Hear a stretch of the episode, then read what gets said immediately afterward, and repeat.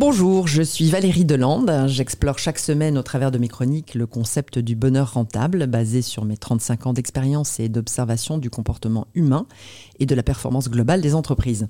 Je pense que l'argent ne fait pas le bonheur, mais que si l'on active et que l'on valorise son capital identitaire, ses zones de génie au niveau individuel comme au niveau de l'entreprise, que l'on met au service d'une intention d'harmonie, alors on entre dans le cercle vertueux de la croissance rentable, tout en contribuant au bien-être et au progrès de la société dans son ensemble. J'ai le plaisir aujourd'hui d'accueillir Yoneko Nurstensio pour nous transmettre son regard sur ce thème du bonheur rentable. Bonjour Yoneko. Bonjour Valérie, bonjour à tous. Vous venez de publier un nouveau livre, Il en faut peu pour travailler mieux, avec 25 solutions pour désencombrer la vie professionnelle, que vous appelez aussi la méthode asiatique pour éviter le burn-out. Dans un premier temps, Yoneko, est-ce que vous pouvez vous présenter, nous dire en quelques mots sur votre parcours, votre activité déjà très riche à seulement 33 ans? Je suis euh, effectivement à la fois, euh, j'aide les personnes à gérer leur temps et à gérer leur frigo. Pour la gestion du frigo, je suis l'autrice du livre Zéro Gaspi qui est paru chez Larousse. Et sur cette base, j'ai créé tout récemment l'application mobile Just Keep It qui fournit en fait une liste de courses euh, prêtes en fonction de la saisonnalité et pour éviter de jeter de la nourriture à la poubelle. Ça, ce sont des activités que j'ai mises en place avec notre SBL familial, donc ma sœur Gwenny et nos parents. Bravo. Et à côté de ça, merci, on a euh, chacun des activités professionnelles qui font qu'on est un peu des slashers, donc des personnes qui ont des fonctions avec des slash, comme vous en rencontrez fréquemment dans cette émission. Des fêlés. on peut le dire, des fêlés qui se reconnaissent comme tels. Et justement, parce qu'on me posait souvent cette question, tiens, comment est-ce que tu fais pour combiner ton emploi à temps plein avec l'activité de conférencière, d'autrice, de consultante, etc eh bien, j'ai mis en place cette méthode ici qui explique, tiens, dans euh, ce Il en faut peu pour travailler mieux, comment est-ce qu'on fait avec 25 pistes concrètes pour éviter le burn-out? Parce qu'effectivement, on parle ici de méthode asiatique. L'idée, c'est que dans la méthode, la, vision occidentale de la médecine, pour prendre un exemple, on va être très fort à travailler sur les conséquences. On essaie toujours de combattre la maladie une fois qu'elle est arrivée, alors que dans la vision asiatique, on est beaucoup plus dans la prévention.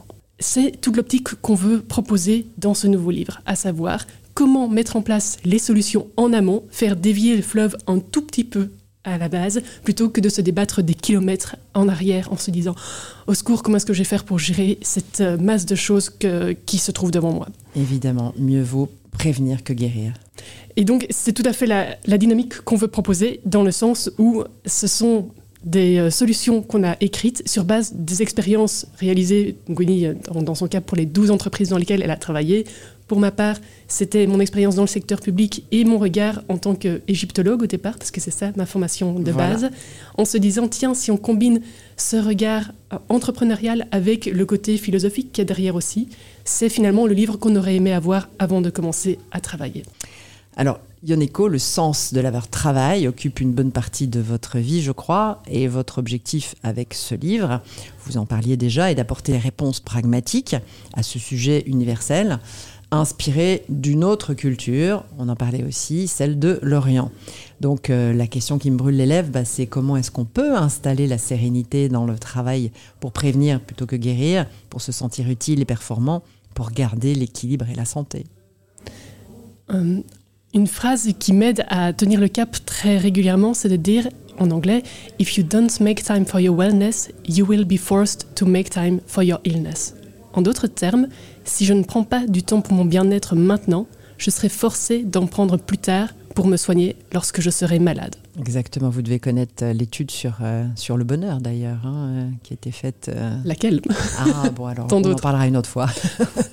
en tout cas, on a, pour rédiger ce livre, il en faut peu pour travailler mieux. on a consulté énormément de livres pour vous dire. donc, je vous parlais de ma sœur tout à l'heure, mais c'est un travail d'équipe avec notre maman aussi, qui a lu des centaines d'ouvrages pour se dire quelles sont les clés pragmatiques pour avoir à la fois de l'efficacité au travail et du bonheur à titre personnel, puisqu'on est persuadé que c'est la conjonction des deux qui va créer des étincelles. Bien entendu. Et dans cette optique-là, on se dit que euh, la, notre expérience au niveau du gaspillage alimentaire, c'est vraiment une clé pertinente pour nous aider à mieux gérer notre euh, temps en entreprise. Je m'explique. Dans euh, la méthode zéro déchet, par exemple, vous avez peut-être entendu parler déjà des 4 R, qui consistent à dire on va refuser, réduire, réutiliser, recycler. Tout à fait. Finalement, c'est exactement la même logique qu'on va pouvoir prendre au niveau entrepreneurial pour gérer son temps de façon intelligente. Et c'est avec cette vision qu'on va refaire de la place pour le vide au milieu de nos journées souvent trop chargées. Bien rempli. Et euh, avec cet aspect-là, donc c'est aussi l'autre versant sur lequel on peut parler de méthode asiatique. Je vous, vous évoquais tout à l'heure l'idée d'être dans la prévention, Mhm. une clé essentielle. Mais à côté de ça, c'est pouvoir accueillir à nouveau le vide au milieu de nos activités. Et donc, quand on parle ici de refuser, c'est comment dire non à des tâches. C'est une des 25 questions qu'on aborde dans le livre. Réduire, c'est quel est finalement le chemin le plus court vers l'objectif? Ce n'est pas parce qu'on a toujours fait comme ça que écrire un rapport, un rapport de 200 pages est le chemin le plus efficace pour arriver à ce qu'on cherche véritablement. Mhm. Réutiliser, On se ça va être euh, exactement. Et c'est vraiment tout l'enjeu. C'est pour ça euh, que chaque titre de chapitre est une question. Et c'est cette démarche qu'on veut vraiment favoriser chez le lecteur La conscience. Hein, redonner de la conscience. C'est la clé. Mm. Et c'est pour ça aussi, quand on parle de réutiliser, ça va être, tiens, je, je vais pas réinventer la roue, je vais utiliser toutes les ressources qui se trouvent à ma disposition, mais aussi dans mon réseau. Et on va aborder ce sujet en disant comment faire pour arriver à networker et se mettre en contact avec les personnes qui ont les bonnes ressources. Finalement, c'est arriver à identifier quels sont euh, mes propres drivers qui font que parfois je n'arrive pas à bien voir où est l'essentiel, et d'autre part, quel est le mode relationnel qui va me permettre de euh, développer mon potentiel en lien avec les personnes qui m'entourent. Alors, Yoneko, l'objectif de ces interviews, c'est de donner aux auditeurs l'envie d'agir pour implanter les graines du bonheur rentable dans leur organisation. Vos solutions, bien sûr, en font partie. Vous avez commencé à nous en donner. Est-ce que vous pourriez les motiver? Comment vous faites pour motiver l'entreprise à suivre ces solutions? Qu'est-ce qu'ils vont y gagner? Très simplement. Dans le sens où euh, le sous-titre du livre, c'est 25 solutions pour désencombrer ma vie pro. Et désencombrer, c'est le terme qu'on a choisi, après beaucoup d'essais de titres différents, pour se dire, c'est ça en fait. Désencombrer, c'est revenir à l'essentiel, au cœur de ce que fait mon entreprise, et à titre personnel aussi. On parle beaucoup de l'outil Ikigai, qui est à trouver sa mission Bien de vie. Mm. C'est finalement le cœur de ce pourquoi j'ai une valeur ajoutée euh, Mhm. dans ce monde dans lequel j'évolue. À ce titre-là, c'est la voie royale pour augmenter ce bonheur rentable dont on parle dans cette émission. Bonheur à titre personnel, euh, rentable pour l'entreprise. Mm. À partir du moment où on arrive à être aligné avec justement ce dans quoi on est bon, ce dans quoi on va être pertinent, et euh, de l'autre côté avec ben, justement ce dont le monde a besoin, pour reprendre ces, ces cercles de l'ikigai qu'on détaille euh, dans- dès les premiers chapitres, pour se dire finalement c'est quoi un bon job, comment prendre une bonne décision, comment savoir où est-ce que, enfin, où est-ce que j'ai de la valeur ajoutée, ce sont les clés à prendre. Et donc, le but, c'est de fournir ici, dans Il en faut peu pour travailler mieux, 25 pistes concrètes pour sortir de l'enlisement quand on entend cette forme d'insatisfaction générale, y compris dans les entreprises, puisque c'était là le sens de votre question aussi. Comment faire pour que les entreprises soient partie prenante dans ce Mm. mouvement? Eh bien, notre Inspiré. vision, c'est de dire que si on veut faire du happiness at work, il ne s'agit pas juste d'ajouter du vert, entre guillemets, des choses qui font du bien, qui permettent de décompresser, mais aussi de retirer du rouge, c'est-à-dire toutes ces choses qui nous pèsent collectivement et qui font que l'on ne retrouve pas chaque matin nécessairement l'enthousiasme qu'on avait le premier jour en se réveillant pour son boulot. La qualité de vie au travail et dans le bonheur rentable, on explique que c'est une co-responsabilité.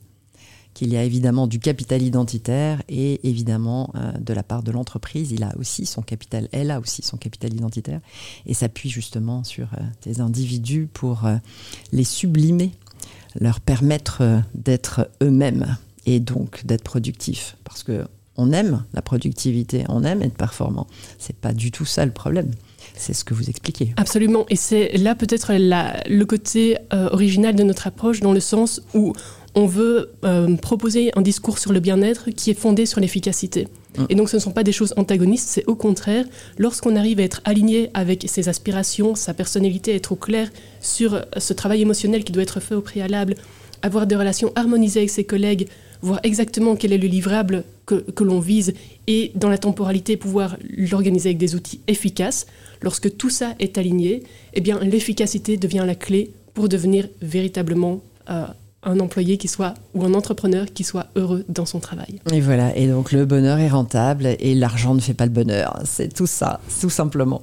Eh bien, merci Yoneko d'être venu illustrer la proposition de valeur de ce fameux bonheur rentable en traduisant le sujet de façon pragmatique et inspirante. Et pour en savoir plus sur les solutions pour désencombrer votre vie professionnelle, vous pouvez suivre Yoneko Onursensio sur LinkedIn, bien sûr, sur son site internet coachorganisation.com. En un mot en français en, pardon En un mot en français, coachorganisation.com. Pardon. Non, non. Et vous pouvez aussi assister à une de ses conférences ou bien entendu lire son livre que l'on peut commander sur votre site, j'imagine. Exactement. Tout au même endroit, coachorganisation.com. Merci beaucoup Yoneko. Bon courage, au revoir. Merci Valérie.